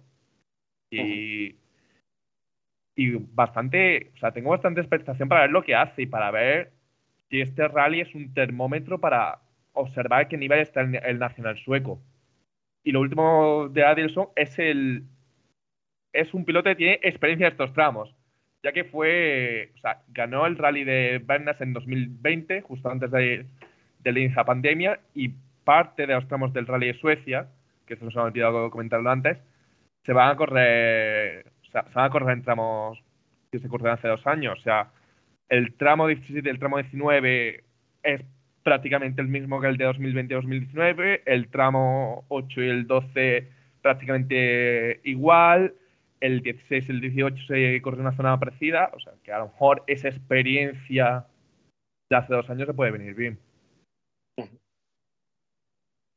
Sí, puede ser el que más, que más nociones tenga de, de más o menos cómo son los tramos y, y la cantidad de nieve y cómo se comporta la superficie con las pasadas. Sí, que corrió también con el Fiesta Rally 2. No, mentira, el, pe- en 2020 corrió con el Skoda, con el Skoda Fabia 5. Sí, bueno, al final no deja de ser un coche de la categoría Rally 2 y será el que más experiencia pueda tener, más baje. Y que ha estado también haciendo test esta semana. La zona. Vale, eh, nos podemos ir a lo que sería un poco más el 3 y luego ya concretamos con la Junior que empieza aquí. El 3 muy poquito que, que acotar. eh, Así que no sé, son o sea, que no ocho- haya- Ocho inscritos, Ay. de ellos son solamente cuatro que están por, por Open, que son eh, Payari, Jonah, Creighton y, y Magre Kimati. Eh, Y hay que decir, y hay que, decir que, están, que inscritos, en la- que est- están inscritos en la Junior también, ¿no? Los cuatro Claro. que has dicho, yo creo. Claro. Porque Payari ya sigue entrando un poco en el tema Junior. Bueno, antes de empezar, eh, esto, Leandro, que lo manejas tú. Hay que recordar que se corre con el Fiesta Rally 3 y que no es el coche del Rally 3 exactamente el año pasado porque se le mejoraron un par de cositas. Sí, básicamente una para, para, para ser puntuales, es que básicamente el, el restrictor del, del turbo se le aumentó a un milímetro, en la medida pasó a tener 31 milímetros, con lo cual la potencia pasó de 215 caballos a 235 y el torque de 400 a 435 newtonmetros, así que obviamente tiene una, reacción y un empuje bastante diferente en la salida de curvas, en la salida de las rectas y en, en ese esas primeras revoluciones, así que básicamente es eso el, el cambio que tiene y bueno, eh, la nueva arma para lo que es el campeonato junior por primera vez con tracción integral. Vale, pues vamos con, con lo que es el Junior, que lo tengo yo por aquí un poco preparado. Eh, tenemos a Sami Payari, que claro, es el actual campeón, pero al dar el- de lo que hace es en vez de dar el salto al R5, repite programa, pero con el coche nuevo. Si mal no recuerdo, estuvo ya en Monte Carlo, ¿verdad? Sí. Luego tenemos a uno de los caballos de batalla de Iván, que es Gianbattista Franceschi, que se suma tras ganar el, el RC3 y el Junior. Salta también, salta también de las dos ruedas motrices a las cuatro. Que se sube esta temporada, pero no va a estar corriendo en Suecia porque se está recuperando todavía del accidente que tuvo en la última fecha del francés, del Nacional francés el año pasado. Recordemos, corre con un lío y se tiene un golpe bastante importante. De hecho, recién creo que fin de semana pasado fue la primera vez que volvió a manejar un, auto, estuvo al volante de un 306 Icar. Y bueno, recién por el comunicado oficial está previsto que recién empieza la temporada en, Croacia, así que esta primera se la. Recordemos que, recordemos que en un campeonato tan corto que es de cinco pruebas, esto es un pequeño lastre, pequeño gran lastre. ¿eh? Luego tenemos a Armstrong y Beers. Recordemos que Armstrong luchó el campeonato hasta el final y Beers también estuvo por aquí. Son dos aspirantes que, bueno, pues en teoría eh, van a estar a- en tiempo. Sobre todo, hay que recordar que Beers es, es estonio, o sea que en teoría no debería ir mal aquí.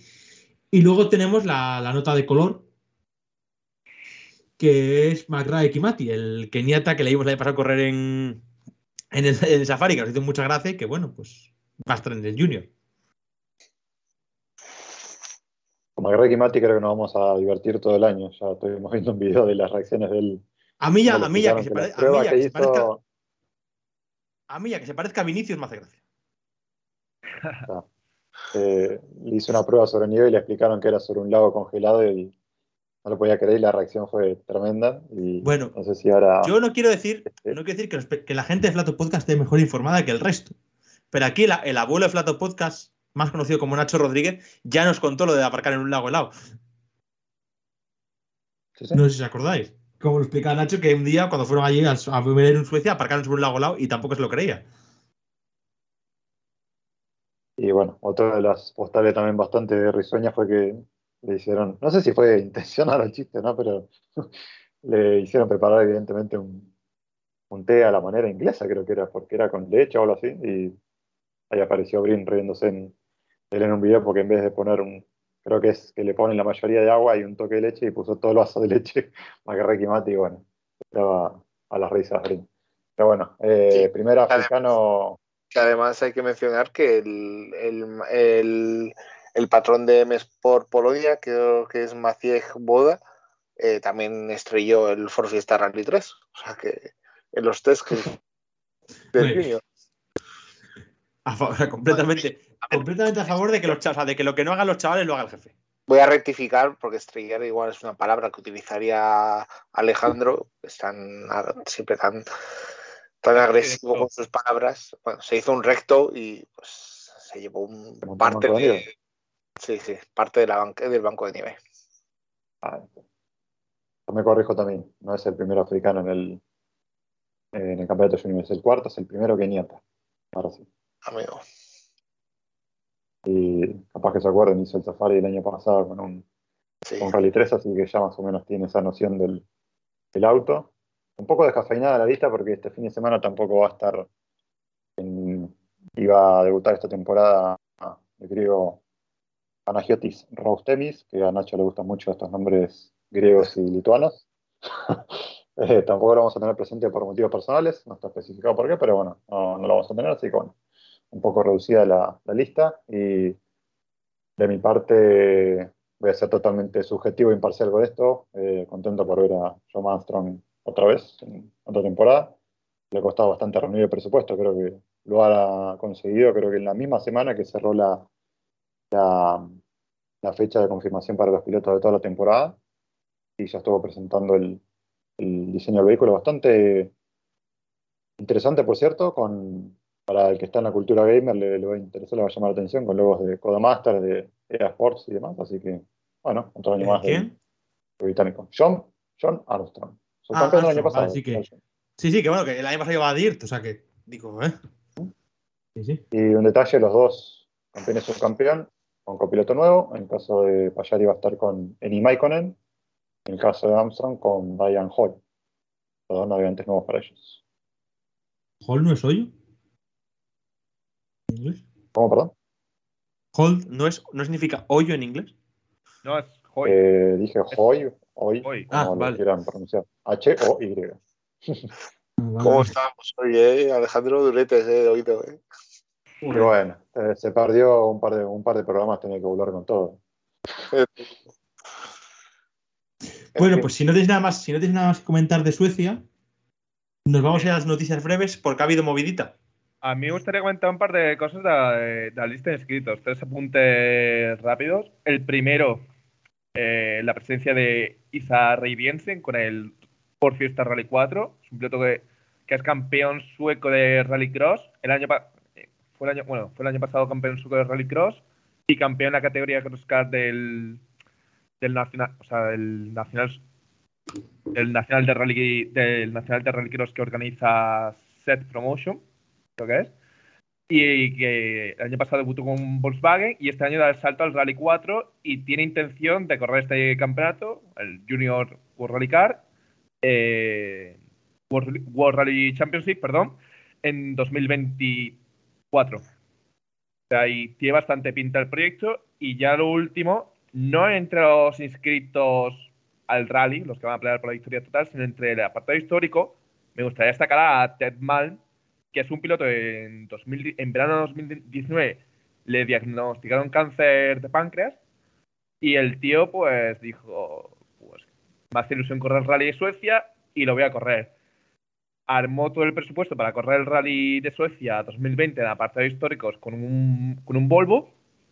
Se canceló esa edición por la falta de nieve y tal y tuvieron que cortar, tuvieron que cancelar la- el apartado históricos y ha vuelto a la, ha vuelto a la carga. Con poquito de dinero apoyado vía Swiss que es como el es un- una especie de Bizum que se usa mucho aquí con el apoyo de el amigo de Nacho Lars Stugemo se ha montado se ha, ha acabado aquí junto a su mujer Catarina y con el lema de Fuck, fuck Cancer ah, y First Your Rally, Then Your Rally creo que es el lema que usa Así que eso, pequeña intrahistoria de este piloto al que, joder, su historia, cuando la leí me, me, emocionó, me emocionó bastante y le deseo lo mejor. o sea, espero que tenga un buen rally.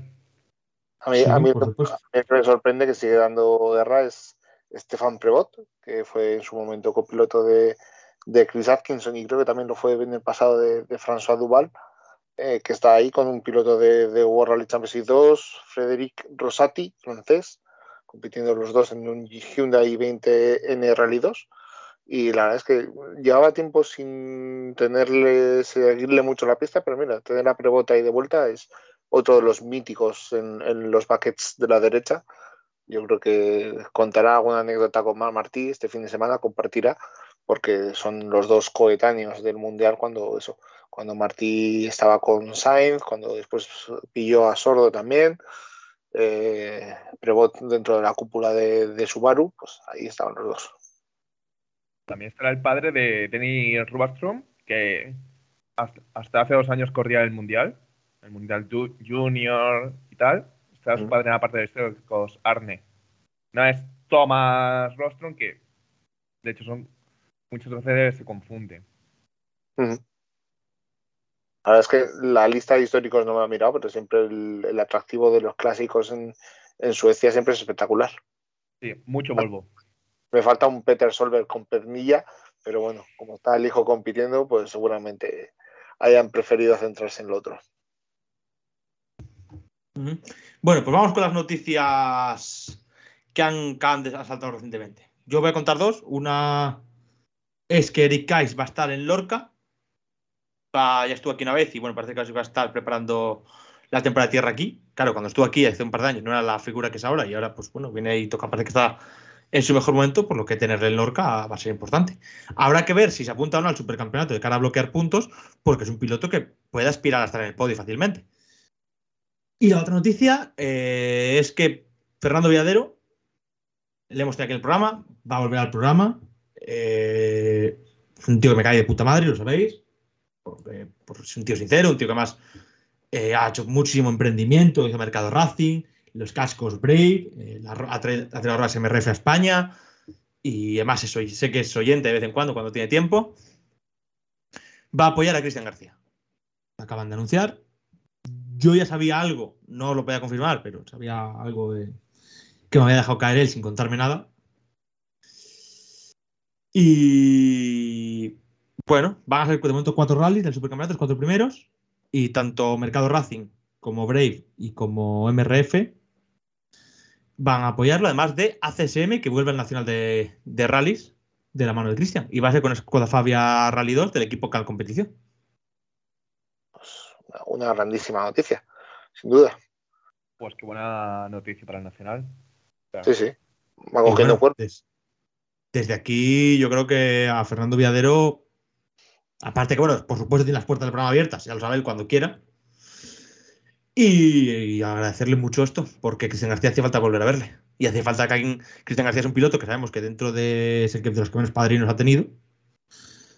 Sin criticar al resto, ¿eh? es decir, no critico que Teo Martín apoye a un familiar, ni, ni critico que, que Recalde haya decidido que sea cuete su piloto. Cada uno con su dinero hace lo que quiere. Y bueno, de hecho hemos visto como en, en Suzuki López Frade ha subido al marido de su hija, cosa que eh, no entiendo las críticas porque Alberto Morales, aparte que es un pilotazo, si alguien tiene que criticar, si alguien tiene que decirle a Frade que no lo haga, son sus jefes. Nadie más. El resto, lo, que lo decida él. Que paso es el presidente de Suzuki España, de Suzuki Ibérica. Pero Después de- eso yo. Después de este jardín con tanto barro en el que No, no, no, no, no, no, ninguno. Eh, destacar también, que no lo hemos mencionado desde el programa de la semana pasada, el programa de Pepe López con Hyundai en el Supercampeonato de España y Teo Sí, Martín. que venía, faltaba, faltaba que se confirmara y ahora falta que se confirme si sale fuera, ¿no? En Bueno, principio, eso sí. es lo que- en principio se espera que sí, pero todavía no se ha confirmado absolutamente nada, en parte seguramente por ese cambio que hemos hablado, que hemos mencionado antes del programa Carrera Clientes que se ha sucedido en Hyundai, además de la marcha de Andrea Adamo, que seguramente haya eh, retrasado mucho esas, esas conversaciones. Sí, eso ya tendríamos, ya tendríamos Pepe, Pepe Cuete, eh, Cachón y Cristian García. Cuatro patas para un muy buen banco. Cinco, cinco y seis con una segunda línea un poquitín un pelín por atrás, a falta de donde está Cachón, con Ares y Pernilla. Siempre es una, es una gran noticia tener a, a espadas. Y nos falta por eh, destacar también la noticia mundialista de esta semana que ha sido que eso que Bélgica entra como esa prueba que quedaba vacante en, el, en verano eh, Ypres volverá a ser valedera para el campeonato del mundo. Eh, entra el fin de semana del 18 al 21 de agosto si no recuerdo mal eh, será justo después de, de Finlandia por lo tanto, pues eso, ya se veía venir cuando encima eh, Irlanda del Norte dijo que no iba a entrar este año, pues eh, blanco y en botella parecía que esa fecha reservada de agosto estaba predestinada para, para el IPRES. Sí, y una noticia más nacional que se me ha olvidado comentar es que ha confirmado Francima que va a estar en la Toyota. Leomotor, el concesionario, que si os acordáis, cuando estuvo aquí Markel Zabaleta nos dijo que intentaron con Leomotor el Alpine, sacar Alpine, pues no, va, no pudo ser, pero bueno, viene con, con otro de los, de los concesionarios que digo que tendrá Leomotor, también vendrá Toyota, y pues por tanto va a ser con Yaris en la Copa de Teo Martín, lo cual es muy de alabar a la gente de Leomotor que un año más apuestan por los rallies. Sí, y, también hemos tenido a Dani Verdomás este fin de semana eh, recogiendo el, coche, el, el, pasado viernes creo que fue. Eh, tenemos también al piloto luso estonio que se llama, siempre se me olvida, se, se llama Kevin y se apellida eh, eh, no sé qué es Ariba, no me acuerdo del, del primer apellido. puede ser? No, no, ese era Iván, perdón. Eh, espera que lo miro. Eh, Rayman, Kevin, Kevin Rayman Sariba. El, a falta de saber, aparte, a falta de saber el nivel de, de ese piloto, los otros dos tiene, tienen buena pinta. Escucha, tiene siete tacos, acaba de empezar más o menos. Ah, mira. pues eso, es un, es un joven piloto que está dando sus primeros pasos en, en los rallies. Creo que el año No, pasado como, como- como que no tiene carné. hizo sus primeras pruebas con, con un Ford Fiesta, no sé si fue un R2. Con eh, 16. Red Bull. con 16, sí. Y, y eso, este año lo tendremos creo que en la, en la Toyota Ibérica. Pues, a, a priori es de esperar que esté un escalón o dos por debajo de Frank y de Dani. Pero bueno, bastante comprensible por la edad. Es un chaval que acaba de empezar. Pero bueno, siempre está bien, oye. Eh, ¿Así algún inscrito más de la Toyota que se haya confirmado o que esté cerquita de confirmarse? He leído hace un momento, si me das un segundo, que lo han publicado la gente de Tierras de Lorca. Ah, lo, lo que ha pasado, lo que ha pasado Mario por el grupo, por cierto, se lo agradecemos, que ha sido el, que el que nos ha, nos ha proveído información aquí. lo ha puesto Mario, es que no lo he visto. Sí, lo ha puesto Mario en el grupo. Te digo, ¿so- ¿la has encontrado ya? Eh, espera, no, seguramente es la misma Lo publicación. tengo yo, pues lo tengo, lo tengo yo ya. Le va lo- el que lo va a estrenar es Iván Medina, el canario, Eso es, aunque no sea puntuable. eso es. Eh, así que, Pues, te iba a decir que más noticias a nivel nacional. eh, Raúl Hernández ha confirmado esta tarde que correrá la beca Rally Team Spain. sí, ahora ya que tiene, ahora ya que tiene edad y gastó corriendo por ahí fuera, pues se va a animar a correr aquí un, un campeonato completo, por fin. Pero- Ganas de ver hasta dónde llega el chaval. Pero él ya corrió en 2019. O sea que en- Sí, pero no sé, creo que correcta sin carné, creo, ¿no? O- Sí, creo que o sí. así. Pero corrió y de hecho creo que es el piloto más joven en lograr un scratch eh, en la beca. Sí, no lo sé, porque, porque por ejemplo Palomo también llegó a correr sin carné, pero no sé si tiene scratch y más. Bueno, al margen de ello, recordamos cuando estuvo aquí Oscar Palomo que nos dijo que una vez sacabas el carné, las cosas mejoraban mucho y efectivamente Palomo acabó ganando la beca. ¿Sea este año el año de Raúl? No lo sé. Para mí el favorito de la beca de momento es Ruilova. A mí. Ahora hay que verles. Mm. Yo es que te metería por ahí también a, a Black. A Roberto Black, que al final, último año. La está, la está pasando. Roberto Blas la está pasando muy putas. Y aun, la- el año pasado también. Y aun ganando la beca, la va a pasar muy putas porque tendría que ganar el europeo el primer año, que si no, no le da la edad. Ya. Se le empieza a complicar la operación. Por cierto, hay que decir que vamos a, en las pruebas y nacionales Suzuki vamos a seguir disfrutando de Javier Pardo, que se va al europeo con el Fabia R5, el Fabia Rally 2, que no, lo, no hemos tenido programa y no lo hemos comentado. Pero en España seguirá siendo él el que lleve el Suzuki. Mientras que, mientras que en Europa, que lo he medio comentado yo por encima, pero bueno, ya por comentar. Y Joan Viñez, que se va a pegar un, un buen año. Le falta correr en, el Campeonato de España de GTs y ya tendría el año completo. Mm, cosa, cosa que en, algún, ral- en alguna prueba sucederá. Mm, Bueno, este año, las que han coincidido. Bueno, el año pasado, las que coincidieron a nivel europeo no fue. O sea, corrió. Ya, pero que, sí, pero que- que cuando, cuando puede, ya sabes que le gusta. que es- Sí, no sí, pero no la en las dejará. del Nacional. O sea, pero me acuerdo de un Sierra Morena, o sea, que salió. Y se vira el domingo a correr, Y se- sí. Sí, sí, sí, y corrió las dos horas, las dos horas del domingo en Valencia. Valencia fue. Pero no, Tampoco lo. O sea, tampoco es. A ver, ahí le ayuda un poco la geografía porque tampoco es de punta a punta. Si hubiera sido el rally en Galicia, se lo hubiera complicado más.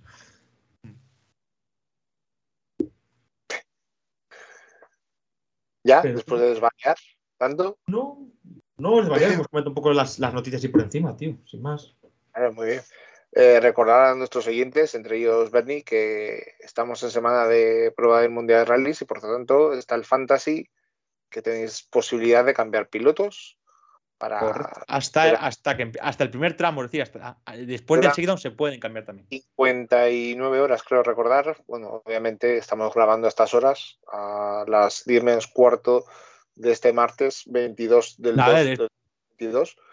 Iván, muy fácil. Hasta que, hasta que empiece el primer tramo tienen para cambiarlo.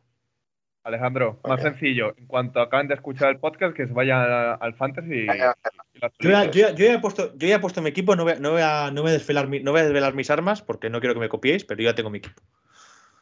Bernie, tu segundo apellido no será Feijó, porque tenemos aquí un puesto vacante de, de- de presentador y estamos encantados. de- Ah, pensé, pensé, que le ibas, pensé que le ibas a pedir algo para el fin de. No, no, no. No, sí, precisamente, bueno, a callar. Me voy a callar. Iba a hacer un chiste que no, que me iba a dejar peor a mí que, que a todos los demás. Pero bueno, continuemos, terminemos, por favor. No, eh, yo creo que ya no queda más, salvo que Leandro tenga algo que contar. No, no, poco más. Eh, Leandro era- No, no, sí, está silenciado, pero hay un cierto. Yo me conecto siempre del celular y hay un delay entre que tocas y reacciona el, el botón del silencio no silencio. Eh, no, hemos repasado todo, así que bueno, eh, yo personalmente mi, mi fantasy no, no lo he hecho, probablemente lo, lo medite tranquilo y lo haga después en, en la web, así que bueno. Sí. Eh, por cierto, Bernie, no sé si, si has mirado, si estás por, por encima o por debajo nuestro en el Fantasy. Eh, no, lo he, no lo he mirado, o sea, lo, lo hice para Mónaco, para Mónaco, pero no lo he vuelto a mirar. O sea, no sé, Pero bueno. no sé, ni cómo voy, o sea, de hecho, no- o sea, Pues Suecia ya, actualizar. pues Suecia, pues Suecia ya con dos resultados empezaremos a hablar más de, de cómo va la cosa. Y a- bueno, nada, a- agradecerte que te hayas pasado por aquí. a por supuesto, por invitar- invitarme. Por supuesto, invitarte para la crónica, que ya te diré a ver si puedes de horas y demás. Eh, Y- luego, pero no, preguntarte, ¿vas, eh, puede- ¿te vas a desplazar a ver algún tramo por allí o te pilla lejos? Me pi- yo- a ver, yo estoy un poquito por encima de Estocolmo, en Uppsala. O sea, me pilla en la otra punta del país. O sea, es que. Y, y tengo bastante, bastante lío aquí. Así que no, sí que no puedo. O sea, si, me hubiera, si hubiera sido en, en en Torsby, pues quizás, porque más cerca, el tema del tren es más sencillo y tal, pero es que es la otra punta. Es que pa- parece. Parece coña, pero Suecia es muy, lar- es muy largo y, y yo estoy prácticamente en el sur. Cuando- Sí, y, hay que y luego hay que recordar que los mapas es una cosa plana de una esfera, por tanto, Suecia queda arriba deformado y parece más pequeño el país de lo que es. enorme, tío. Que Esto no, sea, no nunca lo habían explicado. Sí, sí. Pero Sundsvall, que yo, yo considero al norte, es el punto medio del país. O sea, y ya también por. por decir, ya, yo estoy estudiando, yo estoy. Yo he estudiado aquí. Si alguno tiene alguna pregunta sobre cómo es estudiar aquí, temas de idioma, vivir, a- vivir aquí en Suecia, pues que, que, me, pregun- que me pregunte. Y ya- Ya por curiosidad, ¿qué estudias? Ecología. Igual no vienes a la crónica. ¿eh? ¿Qué? Vale, que igual no vienes a la crónica. Iván, ¿tú qué crees? Tiene que venir, ¿no? Sí, hombre, claro. Hay que, que gente, estudiar, uno, uno estudia ecología, macho. hay que estudiar a especímenes como tú, que es, eres un. pues. Podemos sacar unos cuantos unos cuantos temas, unos cuantos estudios por tu parte. Eh, estaba mi- mirando la clasificación, eh, nuestro amigo Bernie está vigésimo cuarto. O sea que Bernie, Bien, va bien, va bien. Bueno, Va. bueno, se puede, se puede remontar. Vamos a hacer como, vamos a hacer un Christmas. Vamos ahí. Estamos trabajando en ello. No, no nos reímos mucho porque yo estoy de estar noveno y, o décimo y, Y yo está detrás tuyo. y Alejandro y Nacho estaban por detrás mío. Además, bueno, Bernie está justo por delante de Mario, o sea que un respeto, o sea, tener un respeto. Respecto a. Alejandro, ¿en qué posición voy? ¿Eh? Perdón, No, ¿Alejandro en qué posición va? Alejandro, el, el Fisherman World Rally cómo va. A ver qué tal va. decimotercero. Bien, 12 más 1. Estamos todos muy pegados. O sea que, bueno, No, no, a ver, que es una rally, que esto, esta mitad de temporada ya veremos cómo va la cosa, pero bueno. Corremos en casa y esperamos tener mejores resultados. Mejores resu- resultados. Eso es. eso es. Pues por lo pronto nos vamos a despedir. Recordad que nos podéis seguir en Twitter, en arroba Flato Podcast, en Facebook como Flato Podcast, en Instagram con Flato Podcast con las respectivas barra bajas y que para escucharnos tanto en los canales todos se llaman igual, Flato Podcast, y tanto en iVoox como en YouTube, con Spotify y todas las plataformas a las que distribuye Anchor como Apple Podcast, Google Podcast o el, Amazon, o el Amazon Music que os lo reproduce Alexa. Nada más, un saludo a todos, adiós. Adiós. Adiós.